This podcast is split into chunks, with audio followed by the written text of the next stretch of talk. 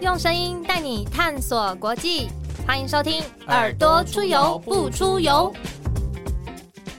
欢迎收听《耳朵出游不出游》。大家好，我是子涵，我是 Lawrence。Lawrence 今天很兴奋，我们又迎来第二位来宾，他曾经来过我们的节目。第二位回国的，对不对？对对对对对对对对对对。那我们直接直接欢迎他出来好了。我们欢迎民进党台中第二选区的立法委员林静怡医师。Hello，我又回来了，我换个身份回来了。对，这些委员上次来的时候还是无任所大使，然后还是医师的身份。对，那时候刚从土耳其回来，很多那个温柔革命的经验。嗯，很多这个听众朋友都跟我们反映说，听到那集都还会泛泪，哎，就是会不时回去听那一集。就去储备自己的一些能量，这样子太好了，嗯就很多温暖的力量。嗯，对。但委员这次来，就是已经是又重回立法院了。对啊，我又重回立法院。对，那是在台中的选区。其实这次地方选举，其实中台湾也是大家很关心的部分。对，那我们就先从委员的选区台中开始好了。好啊。就是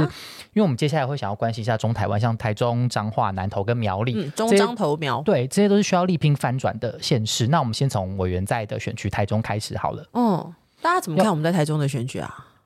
其实现在是觉得，因为其实蔡宜昌副院长是一个行动派，对对，行动派的部分，然后只是就会觉得说，哎，怎么好像？因为我自己我自己看了，虽然不知道会不会剪掉，不要结巴。应该说自己看会觉得说，哎，怎么好像就是有时候批评市政的时候都得不到很明确的回应。对对对，就是我们批评市政，或者是我们有对于市政呃卢秀燕市长的一些疑问，他大家就冷处理。就是说，因为他毕竟他是现任嘛，所以他其实就冷处理这些我们的议题。所以我们自己感觉就是造市场或者是一些说明会啊、座谈会，我们的支持者是很热烈，因为支持者很希望能够改变现况。因为过去四年台中的现况就是，你好像觉得这个城市停滞不前，没有在动，没有在动。然后那个高雄冻成那个样子，桃园冻成那个样子，然后我们台中就是停住了。可是老实说，我不知道是因为我们台中。这一段时间以来，我们选举太多次了。你看，我们又有罢免，我们又有补选，然后大家又经历了公投，所以对民众来说，有一点觉得好累哦，选举哦，又每年都在选举的感觉。对对对，大家觉得累了。当然，一方面我觉得疫情的关系，大家对于就是出来集会啊，或者是参加很多活动这件事情，有稍微改变了一点习惯。所以感觉上就是支持者很热烈，想要改变现况，他们也都会想要来参加，他们也都来参加活动，参加活动也很夯，很开心。可是你走出这个呃竞选的活动场域之外，你会觉得好像整个城市大家都这样淡淡的过日子，没有什么很期待或者是什么很生气，就是这种冷冷的感觉啦。这件事情我觉得以选举来讲，大家都蛮担忧的。委员自己在台中有没有观察到选民有没有哪一些方面是觉得台中需要最迫切的改善的？哦，几乎是共识哎，就是。是说，台中人在这几年最不满的，第一个是治安。我们治安真的就是又回到了我们讲老胡时代那种，常常市长出来道歉或震怒，可是你就是一直觉得，哎，治安不好。哦，那再来一个就是，呃，我们的市长之前说空屋会变好，就我们空屋还退步。嗯，市长换人，空气没有换新，因为他讲的好像他是吸尘器一样，更不合理。就是说，其实我们都知道那个空屋要多方面来处理，因为有移动污染源，有固定污染源。但是现任的市长，事实上他并没有像我们上一任市长从各方面来做处理。所以，呃，全台湾其实这样讲没有错，全台湾都在防治空屋，所以全台湾的空气品质都有在改善。但是台中的改善程度。反而输给其他城市啊，这个是民众也很有感的。那再来就是说，第三个事情就是那种我们在生活里面的呃妇幼的议题啊，因为我们前段时间我们台中有狼尸案，什么市政府的处理，其实大家并不是很满意。再来就是嗯，有一些儿虐啦，或者是呃幼儿幼托的一些案子，事实上对，尤其是对妈妈来讲。爸爸妈妈他们总觉得不太安心，所以这几件事情大概是我们在台中民众最有感，就最觉得说，哎，希望能够改变的几件事情。我自己也是台中人，所以就会觉得说，明明现任的市长好像一个公关市长一样，什么事情都哎轻描淡写的讲过去，然后什么事情也没有改变。社会住宅议题也是一样，就一直卖地这样。你会不会觉得我们台中就是走出市区之后，你的交通几乎是很困难？我自己是山线人，对不对？这个会很有感。你山县还山县，我们我们台中有山线铁路跟海线铁路，嗯，就是你到了市区之后，你会走山线跟海线。像我们海线的铁路其实也很不方便，然后也还没有捷运。对啊，这个就很有感。我觉得更重要的是，你看到其他城市一直蓬勃的在发展，每周都有很精彩又很独特的活动的时候，就不禁真的会觉得说 啊，竟然台中人也有羡慕其他城市的一天这样子。真的，就是我们呃，疫情到最近比较走到尾声嘛，所以很多地方的里长就会带民众出去玩。我们几乎就是每次，因为现在政治人物区域立委，你都要去跟民众打招呼啊，哦，然后他们就说：“哎，某某李今天又去哪里玩回来了？”问起来，不是去台南，就是去高雄，都往南部走。对，就是对他们来说，哎，那边很有吸引力，很有趣，大概生个就出鼻安呢。对，我自己也会想说，嗯，最近去台中，因为我也蛮久没有去台中，我想说，哎，最近去台中不晓得又有什么地方可以去，就没有让我有非常印象深刻的那种。这件事情其实是很，我觉得这件事情是很迫切，可是老实说已经有点来不及了。为什么？因为现在都解封了嘛，大家在前两年都出不去的时候，你就只能在岛内旅游啊，顶多去金门马祖，对不对？你一定是在台湾本岛里面玩，有那么多想要消费的人口，那么多想要旅游的人口，那他们没有办法出国，每个城市你就要想尽办法把人吸引到你的城市来啊。那现在已经都解封了，你的城市已经没有吸引力了。大家会往国外跑的时候，我觉得，嗯，这两年没有吸引到民众来旅游的这些城市，我觉得会更显经济上的落寞，或者是在整个发展上的迟滞。那委员怎么看？如果是我们行动派的蔡启昌副院长，如果是他当选台中市长，他可以给这座城市带来什么样崭新的面貌？其实我先说，蔡启昌副院长，大家都说他行动派，就是他真的是呃很有效率。比方说他是这个职棒联盟的会长，对不对？他就在他任内把第六队给组出来了，哦，这真的是很棒的成就，很厉害，对不对？关心棒球的朋友都知道。那事实上，他有个特质，就是他很愿意做事情。但是他也非常愿意再花时间去协调各方面，因为很多的建设你需要协调，中央跟地方协调，地方的 stakeholder 之间的协调，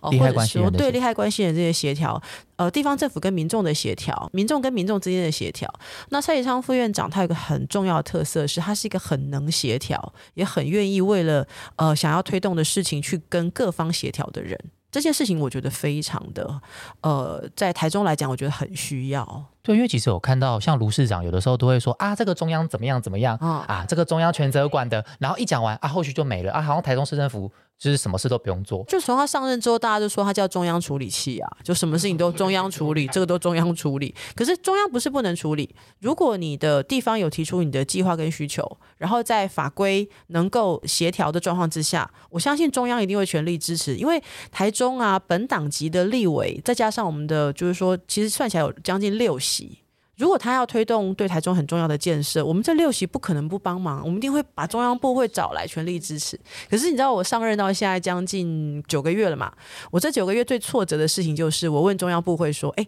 这件案子，比方说这个交通改善案，你要不要支持我们？或者是说这个建设案有没有预算？”然后他们就说：“哦，报告委员有，我们预算都已经准备好了。可是你们市长没有来要，哎，就是地方政府要来跟中央申请嘛，查临门那一脚。你你们市长没有提出需求，哎，啊，你们市长计划还没送上来。”然后我真的是有一次我很沮丧，我说，所以我们立委不能提，要市长对不对？他说，对啊，当然要地方政府，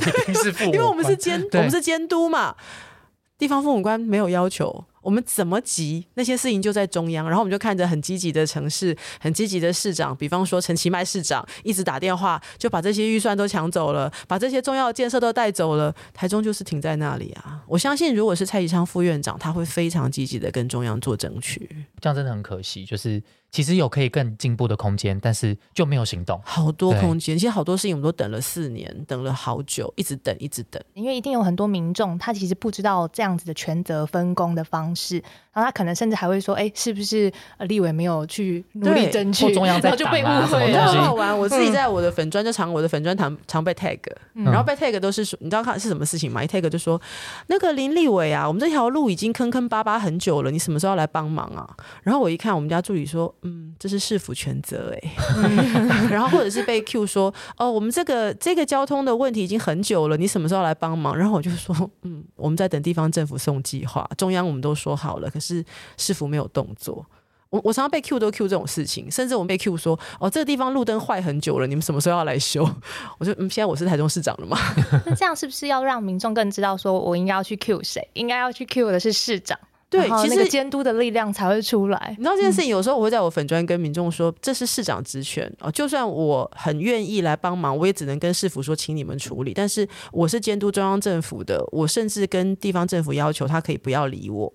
然后你知道民众都会说，哈，那这样就没有用了啊。我说啊，不然你选他当市长是选来谢谢而已哦。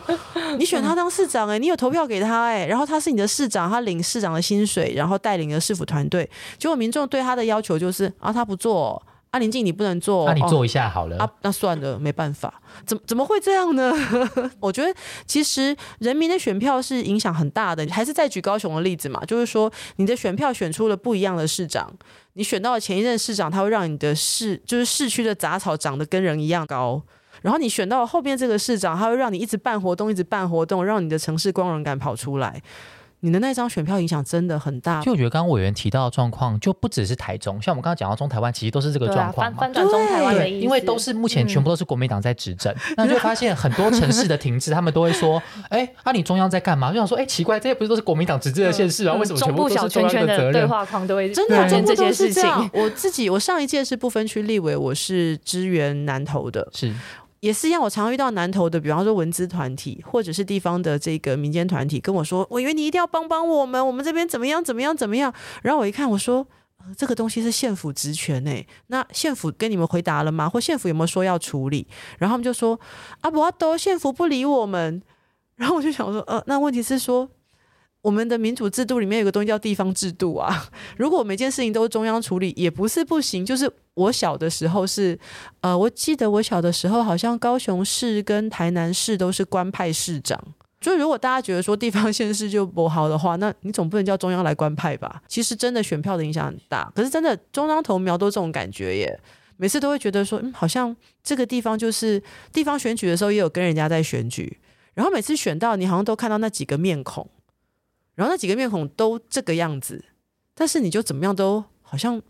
民众也没有觉得一定要改变他。从小到大都看着他，他当那个不管是当什么市长还是当县长这样。对对，像我们就发现像南投好了，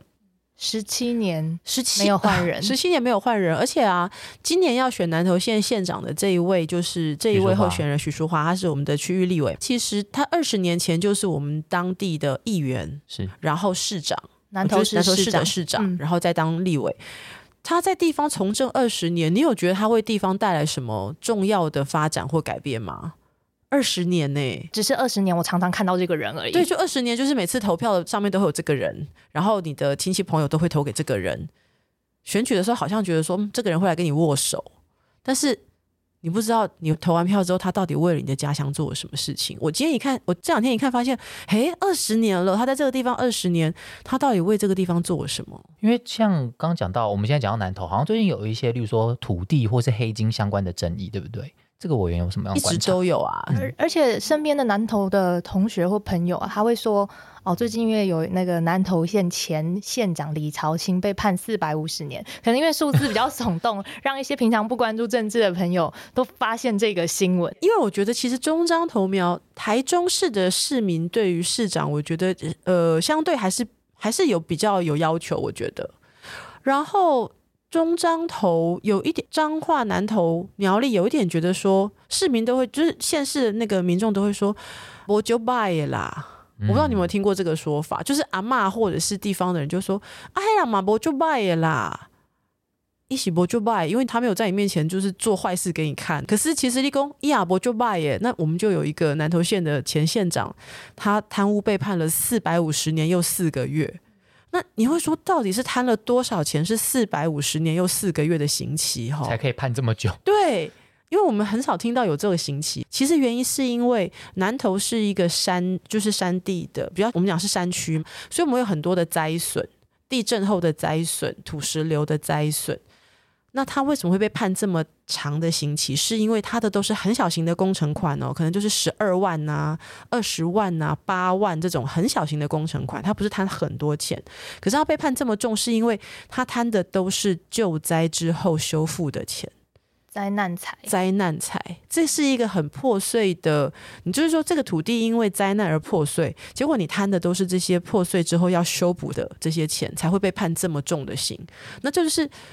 对民众来讲，很多淳朴的民众说：“哎呀，我贪做贼呀，他没有贪很多重建家园的经费。”对，可是我们就回过回来说，每次南投县的县长都跟我们说：“哦，我们南投好穷哦，我们就穷县，我们就可怜。”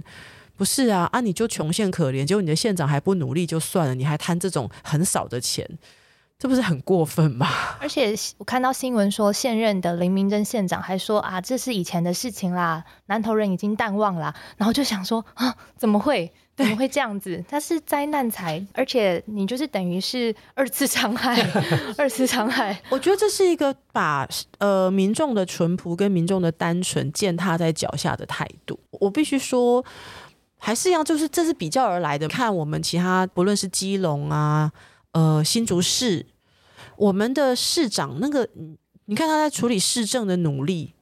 我常常举，其实我常常举屏东的例子给南投的乡亲听，因为南投好歹还算是台湾的中间，屏东是台湾的最南部哎，然后。天气就是到冬天又有落山风，是不不利耕作啊，不利生活。可是我们的县长，屏东县的潘县长，这八年还有前几任我们的县长在那个地方的努力，屏东人都说哦，我屏东我骄傲啊。然后他有很多，其实当然他的先天限制很辛苦，他的税收也不会太多。可是一个愿意努力的县市首长，他在那个地方带着他的团队，就会把他变得很不一样。我只能讲说，你这样仔细看，就会觉得民进党的政治工作者都是。一天当三天用，可是国民党的政治工作者好像觉得，好像民众对他们的宽容度好高哦。就就而且就是讲到那个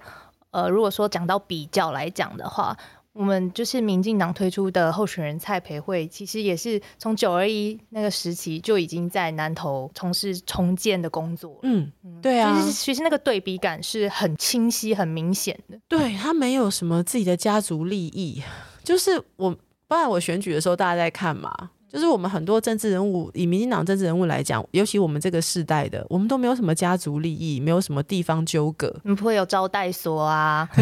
会不会。然后你一看，哎，某个产业就是你们家盖的啊，某一件这个地方最大的一些，比方说土石、砂石的好处啊，字典里面不会有废土啊这些。嗯，对啊，对啊，废土啊，呃，什么环保清运呐，这一类都不会在我们的身上。那裴慧，我其实。呃，裴慧在他进总成立那一天，他有一个演说，我真的是热泪盈眶。因为裴慧的妈妈是一个很淳朴的，也是农村妇女。那裴慧就说，小时候爸爸妈妈在南头不容易，不容易找到好的工作赚钱，所以要离乡背井到城市去。这是我们几乎是南头或很多偏乡孩子的宿命。你在小时候，你在自己的家乡就觉得自己的家乡没有未来，一定要逃离，一定要离开这里。然后你的父母也会说：“你有没有告我赶快？”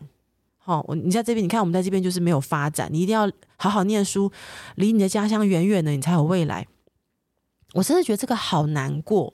那然后我们就会看到偏乡的样貌，就是呃离家工作的父母，然后留在那里就是阿公阿妈跟小孩。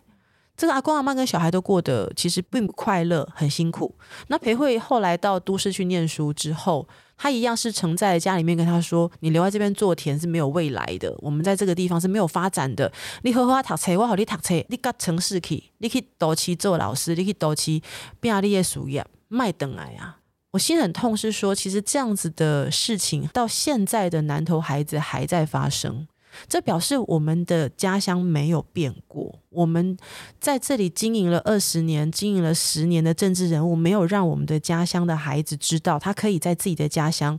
拥有荣耀感，然后知道自己可以在自己的土地上长出你要的产业的样子，或长出你要的未来。那种，因为我小时候我在南投的时候，我的很多同学也是村庄，就是农村的孩子，他们对于自己人生最多的想象。我必须很那个的说，他们对自己人生最多的想象，就是在自己家的附近，然后找到一个呃一般的工作，只要不要种田就好了，因为种田很辛苦。然后小小的一点点的，比方说可以让自己有一点点好像很漂亮，跟电视上看到那个歌仔戏一样亮晶晶的打扮，他就觉得好快乐，因为那是他人生可能靠近那个梦想一点点，然后也知道他的梦想只能在这里的。那种方式，那不是说一定要多光鲜亮丽，可是你看不到自己的家乡可以长出什么未来来，或是可能性。对，那裴慧其实是九二一之后，他发现他没有办法忍受自己的家乡遭遇到地震之后重建这个路上很困难，所以他回到地方去陪着地方一路一路把建设给我们讲农村再造、农村建设。那裴慧也特别提到，就是说他就是一个从小看到农人多么辛苦的人，所以对他来讲。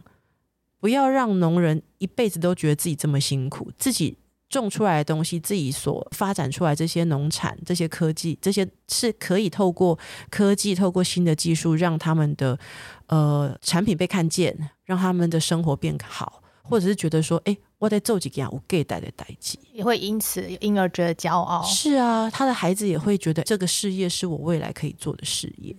这真的是一个我觉得要打破的宿命。而且这个就是当地整个环境长期以来累积起来的那个氛围。嗯，委员也很有感吧，就是因为在中二选区，等于是也翻转了这样子当地的一些对未来期待的氛围。我想我们在中二选区这次全台湾的关心跟帮忙之下，我们翻转的是对于地方政治那个无奈感。然后地方政治的无奈，或者是资源分配的不公平，是有机会被改变的。我在我的选举的时候，我其实跟我的选区的选民们强调，我说，其实台中市第二选区，大家不要觉得它是一个呃没有未来的地方。我觉得我的选区是很棒、很有潜力、中台湾很重要的地方。为什么呢？重要的能源在我们这里。我们的中火火力发电厂在我们这里，它未来会转型成我们讲的燃气发电厂。重要的港口在我们这里，因为我们的能源的来源还有很多重要的货物就在我们的港口台中港。重要的国防的这个机场清泉岗在我们那里，重要的国防产业就是我们的汉翔的这个整个航空工业在我们那里。然后台中中科机械园区都在我们那里。我的我的选区是非常重要的地方，是国防。国安，然后重要产业发展的聚落，所以其实是一个你把地方的政治结构重新整理，让年轻人觉得有发展、有可能、有参与的空间，然后让年轻人知道说这里是。你的产业是有机会发展的，我们的家乡是重要的。我觉得其实我的选举，我们当然知道政治上不可能一夕之间换了一个谁，马上就改变。我我还在跟地方的很多的结构搏斗啦。当然，可是那个改变是会出现的。我也很期待，很期待说，在我选举的时候，全台湾帮助我，让我的选区有机会看见改变。那么接下来的选举，邀请大家帮助每一个人的家乡，让每一个人的家乡有机会改变。对啊，像刚刚讲到翻转，接下来我想聊一下苗栗七十二年，你为什么特别对苗栗有 兴趣？刚刚聊到南投嘛，南投十七年，可是。苗栗就是从民国三十几年有地方选举以来，从来没有换党执政过。民国三十几年，对，所以就是一个 七十二年了，大家都还没有出生的时候。所以其实偷偷爆料，因为 Lawrence 现在进驻苗栗，所以他是一个从所谓小英总统说中华民国在台湾之后，苗栗就从来都没有换党执政过的一个地方。这个是我记得好像是我国际媒体有报道过，就是是历史哎，对，就是七十二年没有政党轮替起，民主活化石，其实一个还蛮令人惊讶的。像例如说刚委员讲到的一些。说在地觉得说，哎，好像没有希望，选谁都没差。其实我觉得自己，我自己在苗栗观察也有像这样子，就是假如说你办一些呃问政的说明会，可能就是看到是阿叔叔阿姨，嗯，然后有的是小朋友，可是你会比较没有看到很年轻的面孔。那你偶尔看到小家庭，又觉得说，哎，很难得会看到有爸妈带着小孩子还愿意住在苗栗，好像就跟委员刚刚讲的状况一样，就是说你把小孩子。念书念到大学，然后就去都市，不要回来。对我就有一种就是那种，好像苗栗也是这样子的感觉。然后像刚刚讲的一些什么，例如说黑金、沙石子，还有提到这些，好像也都跟苗栗扯上关系。委员翻转了中后选区，那委员自己怎么看苗栗现在这样子的状况？苗栗这一次好像大家突然就是开始逐渐的来关注，说政治上面是不是有改变的可能嘛？哦，那当然，呃，改变这件事情当然是要往好的方向改变。当大家有机会。张开我们的眼睛，看到其他县市是有改变的机会的时候，你当然会期待你的城市有更好的呃不一样的政治人物进来，不一样的政治氛围进来。那我自己觉得，其实刚刚罗尔斯提到一点，我自己很有感受，就是说在地方看不到年轻人是什么意思？呃，地方看不到年轻人，那你的地方的产业其实就是会维持在旧的产业模式，你很难长出新的产业模式来。这不是讲说我们在地方的长辈不好。毕竟地方的长辈，他们以前用旧的模式养家活口，可是他们没有机会学习到新的，或年轻人没有机会带新的产业到地方来。那这里面有几个很多的问题，这也是为什么二零一六一七年我在上一届我们很支持前瞻基础建设，因为它有个东西，它是产业建设，它还有交通建设。对年轻人来说，我想要留在家乡，可是没有产业，或者是我在家乡想要做产业，可是交通不方便，那。其实他不会留下来，而我要特别强调，为什么要强调年轻人？因为既有的结构其实原来都被把持住了。所以如果既有结构把持住的情况之下，年轻人没有办法回到地方，那么年轻人在外面，对不对？比方说，今天你可能很多苗栗人、很多南投人都在外面选举的时候，要不要回去投票呢？不是很想，为什么？因为投了也一样。不好啦，都是好人。好，我小时候，我我国小的时候看到的那个议员，现在还是议员，对不对？然后他到底做了什么，我也不知道，因为我在外面。那他哪里好，我也不知道；他哪里不好，我也不知道，说不太出来，说不太出来。所以你跟你自己的家乡是断裂的。然后家乡能够做什么改变，或你能够在这个地方有什么新的发展，你也不知道，因为你不晓得这里会做什么事情。可是我必须说，这就是政治地方政治最可怕的地方，因为他最好让你年轻人都不要回来，都不要参与，是他最希望的结果。因为你的阿妈、你的阿公、你的阿姨，哎，在过去跟我们的伯诺这么久了啊，他们就会说出我刚刚说的那一句：“啊，今嘛这里马波下面不好啦。”他不会接受新的可能，他投票还是投一样的模式，也就一直在这个负面循环之中一直往下绕。那大家都会哀叹说啊，这些收在的北化蛋。但是其实这个北化蛋，你说投票有没有影响它不发展？有啊，就是因为投票一直都没有改变，也一直都没有新的挑战、新的刺激，所以年轻人没有办法回来，年轻人也不想回来。那。我们的长辈，我们的家乡，他就一直都是这个样子，他也会让你失去对他的关心，失去对他的期待。我觉得这是很可怕的事情。像刚刚我提的，我们刚刚很多提到说光荣感，对于自己的家乡城市的光荣跟骄傲感，像苗栗现在就一直被贴标签嘛，比如说苗栗国，然后财政的黑洞是全国皆知。哦，对对，像刚刚南投讲到一些财政问题，那苗栗更严重，就是这个大家都知道。曾经就是就是你去讲到苗栗，哎，苗栗以前有什么好事吗？对，你就印象都好像都是说，哎，好像是好像是负面的。对，这个就跟刚刚委员讲到断裂感，其实我觉得有蛮大的关系。嗯，那像这次这次民进党推的是许定真，那他之前是投份市的市长，那他那个时候有把，因为那个投份也是就是负债很多，一开始负债六千万，然后他做了一些，例如说呃纳古塔，然后跟停车场的建设嘛，然后做建设说，哎，最后他当完两届转亏为盈，对，从镇长做到升格变市长，然后最后最后结余三亿。所以我觉得这个就是一个很，就是觉得说他有这样投份的经验。那因为这次他的口号也是讲翻转苗栗，我觉得这也是我觉得他自己的财政经验有很好的呃宣传的标志性，告诉大家说，哎，如果我来执政，我可以把苗栗的财政的黑洞，我可以把它翻转过来。他就很像在经营一个公司，他是一个好的 CEO。那之前的 CEO 如果都是把你的城市就是经营到都负债，然后甚至是信用不良，我常常都在地方服选，我都跟地方的阿公阿妈说。啊，就好像你在买产品，或者你去市场买菜好了，你就知道某一摊他每次都跟你偷斤减两，就不会再去啦。啊，你怎么还会去？你就会说哦，不要那一摊都会骗我，对不对？那一摊的肉都不新鲜，那一摊的菜每次拿下来，哦，下面的水果都是烂的。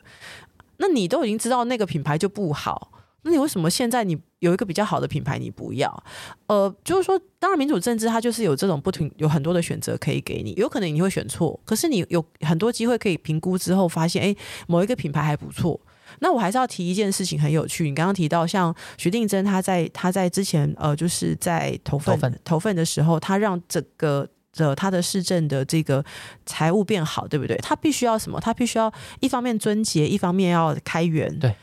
呃，我要举另外一个例子，叫草屯镇。南投县草屯镇，我们上一任的镇长洪国浩，他也是一样，他从负债，因为草屯镇也不大，他就在台中旁边，那他也从负债，然后开始从路灯、纳古塔，然后公园，哎，慢慢慢慢的，草屯镇就变成是盈余很多，然后他的财务非常的健全的一个地方。可是后面这一任的镇长，后面这一任的镇长，他其实完当然没有像他那样子想办法把它经营到很。就是说，整个的盈余是够的，对不对？但是啊，还有一件事情很辛苦，就是后面这个镇长他做的事情是他发钱，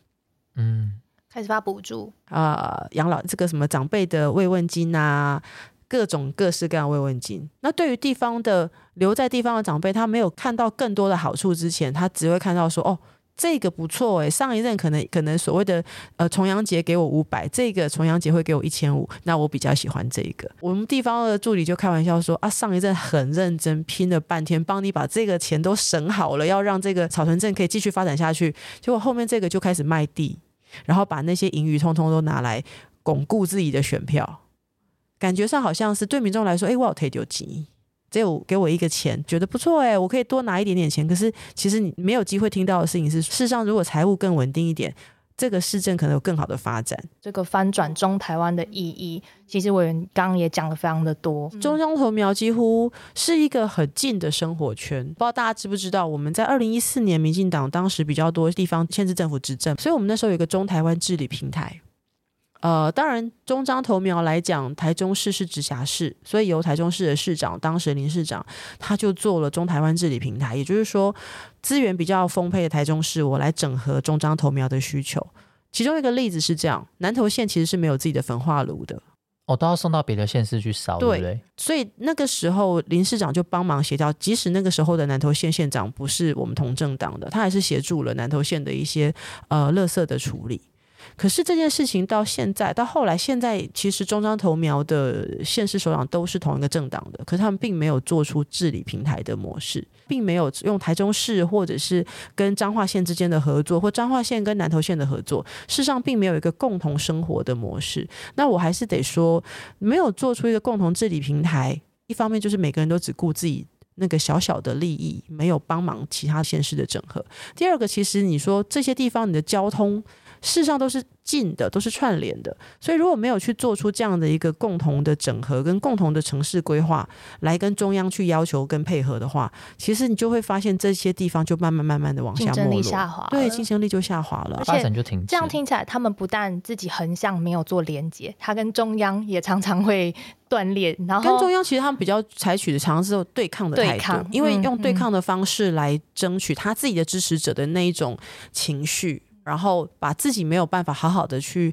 面对或处理的现世的这个市政，把他这个责任丢到说，哎，对中央的仇恨，我觉得其实这是一个不太负责任的态度。但这次像民进党的在最近就发表了一个联合十项政见，就一开始就是说城市之间就是要合作，特别是遇到疫情的这段时间，大家都知道只有合作才可以带来团结跟健康或更好的生活环境，大家就签署了一个十项政见的这个区域联合的记者会，是应该要这样子，因为比方说我的选区大渡，大渡跟彰化和美是很近的，所以我们有个大渡彰化和美的桥，那那个桥因为你跨了县市。所以必须要在两个县市的县市首长一起协调，然后跟中央协调那个预算怎么处理，也是在上一任林佳龙市长任内去跟呃当时的魏明谷县长谈出来的。那比方说像呃我刚刚除了讲到南投的那个垃圾处理之外，我们台中我自己的区域有一条捷运还没有规划出来。那那条其实如果说从我的呃那条是局限，它会走到雾峰。那事实上那条雾峰在过去就是草屯。嗯，所以其实那条线如果台中市的市长规划的快一点，南投县就早一点有捷运可以过来。可是如果我台中市的市长到现在他还没有规划，那南投县就只好一直等你什么时候能够让我有一个延续延伸过来的捷运，或者是像现在我们另外呃绿线也是计划要延伸到彰化，所以其实我们有好几条捷运线，就是一个中彰投苗的生活圈。这样听起来都好想要吹心肝哦，就是这个手中的那个选票真的很重要。而且执政的都是同个党的，可是感觉之间 这都是国民党的，是啊，对啊。跟委员聊完中彰投苗的这些现况，还有就是当地现在蛮棘手，大家遇到。就是发展停滞的这一些痛点之外，也想跟委员聊聊，就是你的同事，其实这次你的同事有蛮多人要要选首长的，对耶，包含以前呃可能常常在卫环委员会接触到陈时中阿中部长，嗯，还有他的对手蒋万安，也是也曾经是你立院的同事，还有这个呃桃园的以前是民进党党团的干事长郑运鹏，我跟。嗯嗯，他是干事长，我是副干事长，嗯，对，每个同事都有什么样？样子的评价，嗯，其实如果是台北市，我真的非常期待陈时中部长，因为你想想看，在全世界面临这么重大疫情的情况之下，他是台湾的指挥官，他可以整合不同的部会，因应不同的需求，然后这样子两年多带领台湾可以撑过这个疫情，而我们的经济发展，我们的整个国家内部的运作都还几乎是维持正常。我觉得他这种能量放到首都。他一定能够整合跟协调整个首都内部的资源，然后把很多台北，因为台北是一个呃虽然是首都，可是它内部也有很多，比方说老旧的建筑，已经卡住的一些市政建设跟交通规划。我相信以他的那个耐心跟能量协调的能力，他是可以把这件事情给好好的去解决的。当然。首都还有一个很重要的事情，就是我们现在在谈国际局势里面，大家在观察台湾，大家都想知道你这个国家你的定位是什么。首都当然是最重要的事情啊！如果首都的市长整天搞不清楚你的国家到底是什么样的定位，然后你的国家在面对其他国家的威胁的时候，你还跟人家在那边跟你威胁的来源还这边好来好去的，那大家就看这个指标，觉得你这个国家搞不清楚状况。陈忠部长他有一些他自己是个老台北人，那他对于台北，其实我看他出来参选啊，他言谈之间有一些小细微的那种情绪，是一个老台北人。嗯，刚嘿，对，对于。对于我的家乡怎么现在是这个样子？他有那种五感，那他也有对于老台北的很多地方那种老台北特殊的价值跟文化的那种珍惜。我真的很有信心，觉得说他如果当台北市长，台北会有非常多元然后深邃的那个样貌会出来。那至于他的对手哦，我觉得他其实蒋万安委员，他当然他是国民党算是一个新生代，大家对他期待很重。但是我必须说，我上一届跟他当同事，然后现在也是同事，我对他其实觉得，嗯，第一，我觉得他没有什么中心思想。也就是说，其实我们对于很多的法令或政策，你要有你的、你的、你的坚持的理念，你的理念可能会跟别人不一样，可是没关系，你坚持你的理念，你说服别人。这是应该，我觉得政治人物应该有的态度。可是你看他在国民党抗争或国民党某一些事情时候，他就会闪躲在旁边。哦，没有看到我，我没有，不是我。可是某些时候，他又要跑出来说这件事情是我，这件事情是我。那所以第一个事情，我觉得他没有什么中心思想。第二个，我觉得不知道是他的问题还是幕僚的问题耶。他已经当了两届立法委员了，相关的法律不懂，相关的政策不懂。你看他试着要提证件嘛，他提长照，完全。错误百出，然后他提了一些包含什么呃医院跟长照之间的法规，他连法规都援引错误，我是觉得蛮意外的，因为他自己是立法委员，而且他一直都在卫环委员会，你怎么会连你的委员会应该负责的基本业务你都搞不清楚？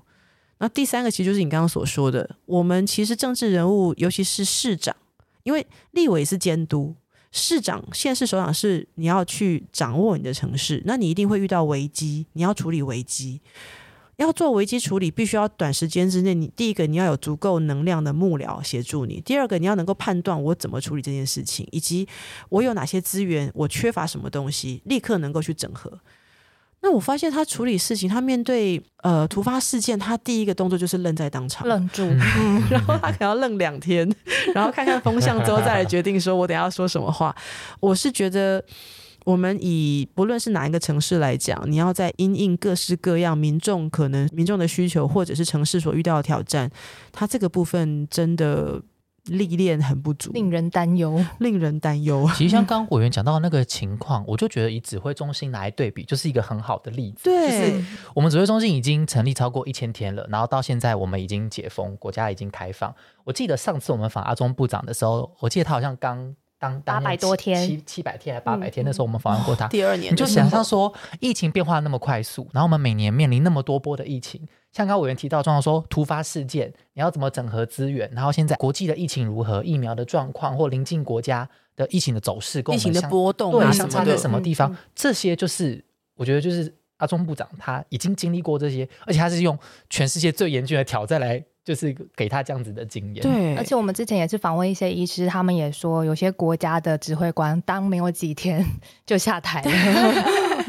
而且我我不知道我有没有讲过这个事情，就台湾的医药医疗界是非常强的，而且医疗界啊，大家常常都是不太服别人啦。通常在防疫过程中，负责防疫主管他大概会是被批评的最惨的，他有只要一点点错误都会被批评的很惨，因为医疗界专业的人很多。可是你看这将近一千天以来。几乎大多数扣掉一些特定立场的医界，呃，这个医界的人，多数的医疗界，包含是所有的工会等等，大家对于整个防疫的策略，大家都是心服口服的啊。就大家也都能理解说，哎，有一些部分可能在当时的资讯不是很够，所以你没有办法做出完美的判断。但是每个人以自己的能量跟想想看，说，哎，如果自己在那个位置上，吼，我懂。黑喜波干单的代际，而且他可以就是全面的去呃分析所有专业者给的意见，对，然后也让专业者信服他做的这样的决策，对，这是很不容易的事情，要跟专业者跟一群不同想法或者是有各式各样的呃专业能力的这群专业工作者一起来协调，然后这个协调还要跟政府部门协调。因为政府部门他会遇到的是其他的需求嘛，比方说医疗专业者一定会说，哦，你最好就是都不要动，都封城，大家都不要出来上班，对不对？可是政府这边会遇到什么？我的公车，我会有人需要搭公车，我会有人需要上班，会有很多人他不能不去上班，因为他就会没饭吃。你要怎么样在各部会之间，然后还有专业者之间去协调，找出一个大家都可以，呃，伤害最小，又可以把疫情控制下来的一条路？我觉得很不容易。相信这样的经验就会是一个能够治理国家首都需要厉害能力。其实我都常讲啊，你看到这件事情，其他国家一定会关注一件事，就是那个带领台湾防疫的那个指挥官，他如果能够赢得这个选举，表示。呃，台湾内部的民众，尤其是台北市民，跟其他国家的民众看待台湾的防疫是一样的想法，觉得诶，我们的防疫能量是好的，然后这个领导者是好的。如果他在这次选举失败了，他带给其他国家的资讯叫做那个可以领导台湾防疫两年多的那个指挥官，台北市民竟然不接受他，台北市民发生什么事？有点矛盾。对，嗯嗯，而且我我也常常，其实前阵子也有都有出访的。一些经验嘛，就是也有到其他国家在疫情期间来做很多交流，大家可能对于台湾防疫也都有相同的一些蛮正面的评价。大家对于台湾防疫都是你们怎么办法守成这个样子？然后你们可以正常上班，你们可以正常上学。天哪，你们怎么回事？你们不是跟中国很近吗？对啊，委员，你现在也是立法院党团的副干事长嘛？那你们的之前的干事长就是郑运鹏委员去选桃园了，嗯，他这个选战当然很辛苦。我觉得运鹏委员他有一个我很喜欢的特质，就是说他不是一个嗯，他不是一个自己想要贪。自己的一些什么定位或自己身份的人，也就是说，他都，我觉得我我常常都开玩笑说，我们比较像工具人，就是哎，你这边有任务，我就去接这件事情，大家都不要做，那我来做好了。嗯，政治工作者的那个使命感是一个使命感。比方说，他当干事长，干事长他又是区域立委耶，因为区域立委，我们其实对大家来说，你的你的工作或者是你的呃这个身份的最重要的事情，就是把你的选区的民众顾好，所以回地方参与选服。说一句白一点的，就是说，你早上去参加一个老人会的做体操，是选票的来源；可是你在党团开记者会，不是你的选票来源；你在党团去协商，也不会是你的选票来源。所以，如果你真的只想要顾自己的话，你应该在地方陪老人家，呃，唱歌或者参加什么各式各样的活动。可是对他来讲，他认为说党团的工作，他要维持一个国会重要的运作，所以他其实都是，呃，他当干事长的话，都是最早。就到党团，然后看今天的什么舆情，要开什么事情，要做什么回应，或我们要对外表示出党团有对于某件当天重大事件的态度，他都是主动就是轮班开会。然后呃，当然大家知道立法院可能常看我们在表决啊，或者我们在打来打去，其实那个都是打来打去，或者是表决都是呃有一个大家比较没有看见，或大家觉得比较少，大家比较少去看的就是无聊的协商。协商，如果你大家其实都有转播过程，漫长的过程，你可能有一个法案，那个一条法条，你的协商会花两个小时，每个人有不同的意见，然后两三个字的呃不同，或者是那个金额的不同，大家要是有兴趣，你会看那个很磨你的耐性。可是其实郑云鹏委员他跟总招几乎多数的协商他都在场，有时候总招不在也是他在，那或他跟总招一起。一早进去开始协商，一直磨，一直磨，磨到当天的晚上。所以我觉得他是一个很耐烦，然后也会常常试图去突破一些困难点的人。这个点子是很好的，他常有一些鬼点子啦，很好玩的点子。对他的那个那个木款小屋斗篷也是都卖到缺货。对，你知道他的选举啊，你知道他的选举，就很多长辈就会说啊，你们选那么欢乐。可是他的个性就是这样，他会把很多事情做的很欢乐、开开心心。我觉得这是符合桃园市。的特质，因为桃园算是一个现在转型之后是一个很年轻的城市，所以有一个有创意、很活泼的市长，我觉得是需要的。可是他那个耐烦，他愿意慢慢沟通，然后承担这种呃。他自己认为这个自己分内应该要做的事情，可能对自己不见得有利益，没有直接利益在自己身上，可是他愿意承担。我认为这是一个政治人物，我觉得很重要的特质，也很值得大家去看见的特质。所以我也很期待他可以带来不一样的这个桃园接下来的发展，也是希望可以继续接棒文灿市长在这八年对桃园的建设能够继续延续。对啊，其实这个呃。我我们那时候讲说，如果一个城市发展的不好，我们想要把它换掉那个执政者，这个没有话讲。可是城市现在发展的很好，那那天嗯，我的学长就是麦麦学长哦，麦市长，麦市长他讲了一个事情，他说当初大家也会觉得说，嗯，高雄好像不错啦，啊，不然换个人好了。嗯，嗯换个新鲜口味好了。为什么？因为你的城市已经进展到一个程度，你会习惯你的城市已经变好了，你的城市正在进步中，你慢慢就习惯了嘛。习惯了之后，不见得会想起当年有多么糟糕，现在怎么走过来的。所以在二零一八年，当然高雄市曾经换过了另外一个呃这个韩国瑜市长，但是大家很快的发现那个选择是错误的。嗯，那个选择是错误的。后来换了奇迈市长之后，那个城市的面貌又再一次的反转过来。两年拼四年，那个速度感、城市的变化，完全都感受得到。其实我我偶尔我会接到学长的电话，还有一些事情也会跟我讨啊，论。他也是晚上会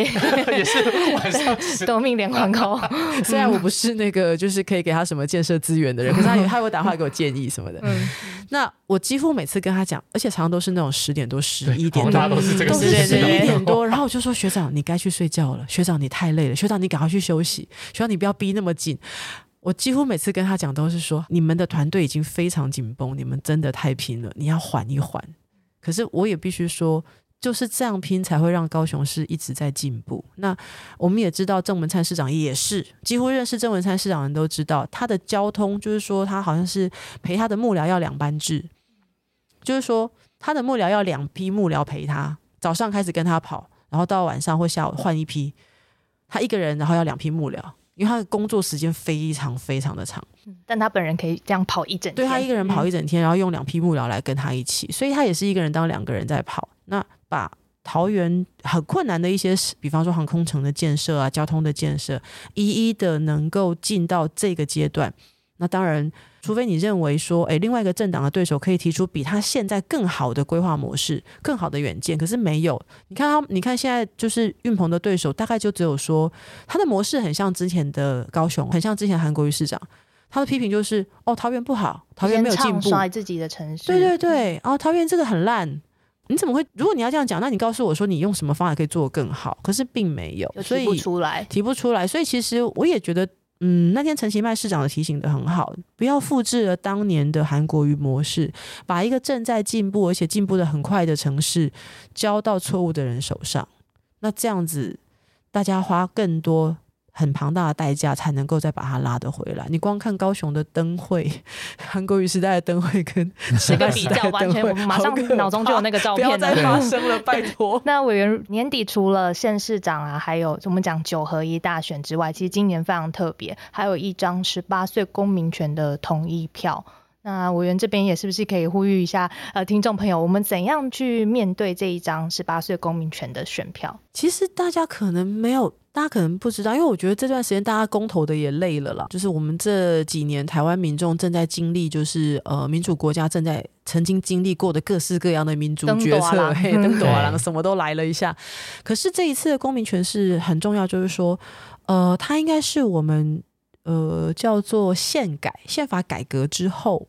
第一次的这个修宪哦，历史上第一次、哦，又是一个要面对历史的时刻。对对对，因为所谓宪改，就是说，因为以前我们的宪法是呃，这个国土呃到这个什么喜马拉雅山呐、雅鲁藏布江啊那个年代，后来做了一次宪改嘛，宪法改革也改变了国会席次，然后去掉万年国会等等。那几十年来第一次终于修宪。那呃，这个修宪基本上理论上来说是争议最小，就是呃，把我们的公民权从二十岁下修到十八岁，因为我们也修了民法相关的法令，我们的公投是十八岁可以投票的，但是呃，选举权我们之前都拉在二十岁。说实在，你真的找不到一个什么学理上的理由说你十八岁公投，可是你要两年后才成熟到可以选县市、可以投票决定你的里长。这这两年你真的找不出什么理由来啊！所以回来十八岁的公民权是很合理的事情，但是宪法当然有它一定的规范，就是其实要修宪很难的，门槛很高。门槛很高。修宪你要在国会有四分之三出席，